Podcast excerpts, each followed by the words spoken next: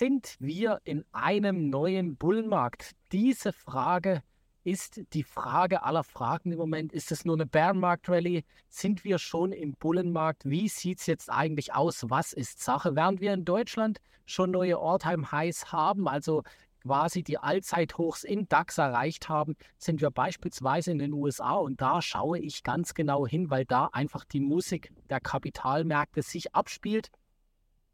Äh, da äh, gehen wir auch immer höher und höher, also es geht in die Richtung und gerade die großen Apple, Google, Microsoft, äh, wie sie alle heißen, Nvidia mit äh, dem ganzen künstlichen Intelligenz-Hype steigt höher und höher und höher, als ob es kein Ende geht. Und wir laufen langsam, aber sicher Richtung All-Time-High zu, auch wenn hier noch Luft ist natürlich nach oben. Und die große Frage aller Fragen, ist das der neue Bullenmarkt? Geht es jetzt wieder nach oben wie äh, nach Corona oder beziehungsweise nach dem Corona-Schock wie 2009 nach der Finanzkrise? Wir hatten ja schon Bankenkrisen.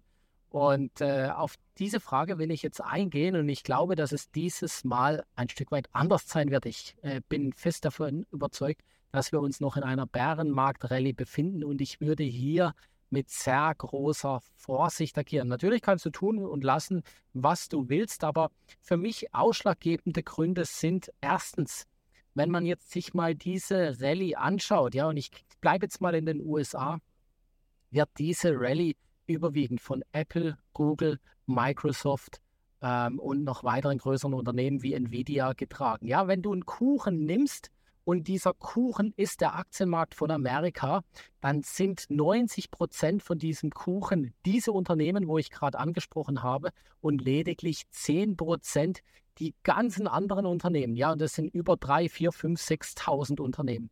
Das heißt, wenn wir diese Unternehmen mal ausklammern und nur quasi die anderen 5.000, 6.000 Unternehmen nehmen, dann sind wir seit Jahresanfang vielleicht im Plus, aber eher Richtung seitwärts. Ja, lass es ein Plus von 3 oder 4 Prozent sein. Also eigentlich zu vernachlässigen. Wir sind seit Jahresanfang eher seitwärts gelaufen. Lediglich diese großen Unternehmen haben den Aktienmarkt nach oben gepusht.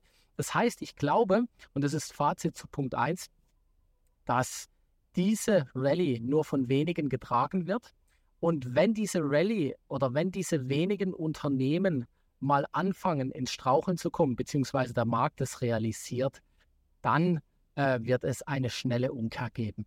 Punkt zwei, und das beobachte ich sehr stark am Markt, äh, ist, dass es mehr, also dass es sehr dünnes Volumen ist. Das heißt, es werden recht wenige Aktien im Verhältnis oder im durchschnittlichen Verhältnis gehandelt. Das zeigt mir, dass lediglich Privatinvestoren am Handeln sind. Und man sieht auch schön in den Tagen drin, es geht hoch und es wird danach von institutionellen abverkauft. Es geht hoch, ja, Privatanleger kaufen das hoch, ja, weil es echt wenig Volumen ist, also wenig Handelsvolumen. Und so ist es für Privatanleger relativ leicht, den Markt zu bewegen. Und dann sieht man wieder institutionelle Anleger, die abverkaufen. Das heißt, hier sind nur Privatanleger und nicht die sogenannte Smart Money am, äh, am Werk.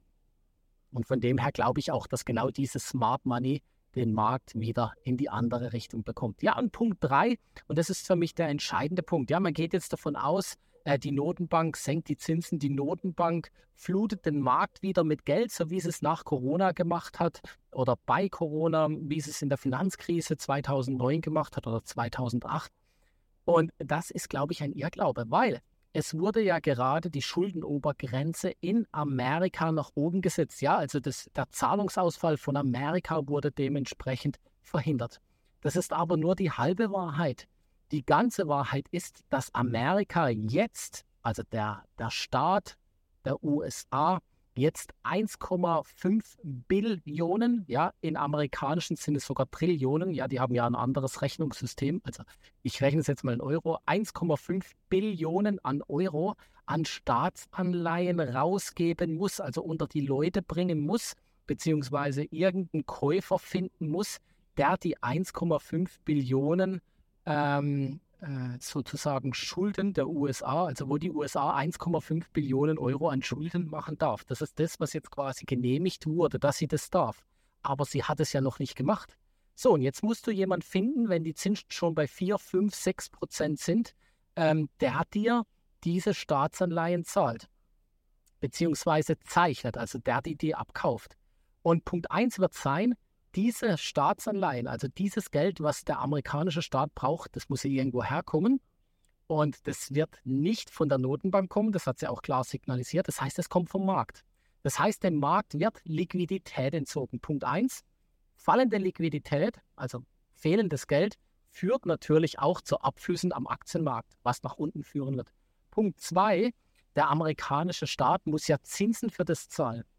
So, wenn es jetzt aber schon 5, 6, 7 Prozent auf dem Sparbuch gibt, ja, was bin ich dann bereit als Anleger in Kauf zu nehmen? Für das, dass ich nicht aufs Sparbuch mein Geld lege, wo ich vielleicht täglichen Zugriff bekomme, sondern dem amerikanischen Staat für länger gebe. Ja, da muss ich ja einen Anreiz haben. Das heißt, ich muss 8, 9 Prozent vielleicht da dafür bekommen, wie auch immer. Du weißt, was ich meine, ja. Das heißt, der amerikanische Staat verschuldet sich A enorm, zieht Geld aus dem Markt und B zu einem Zinssatz, was ihm auch schadet. Und deshalb glaube ich, dass auch das der Aktienmarkt früher oder später realisieren wird und so die Aktienmärkte nach unten kommen. Ja, das sind die Gründe, wieso ich davon glaube, dass wir äh, eine starke und scharfe Korrektur an den Aktienmärkten sehen. Natürlich macht ihr deine eigene Meinung, das ist lediglich natürlich äh, meine Meinung und ich wollte dir ein bisschen Inspiration mitgeben geben. In diesem Sinne, äh, mach was draus. Allzeit gute Trades. Dein Sven.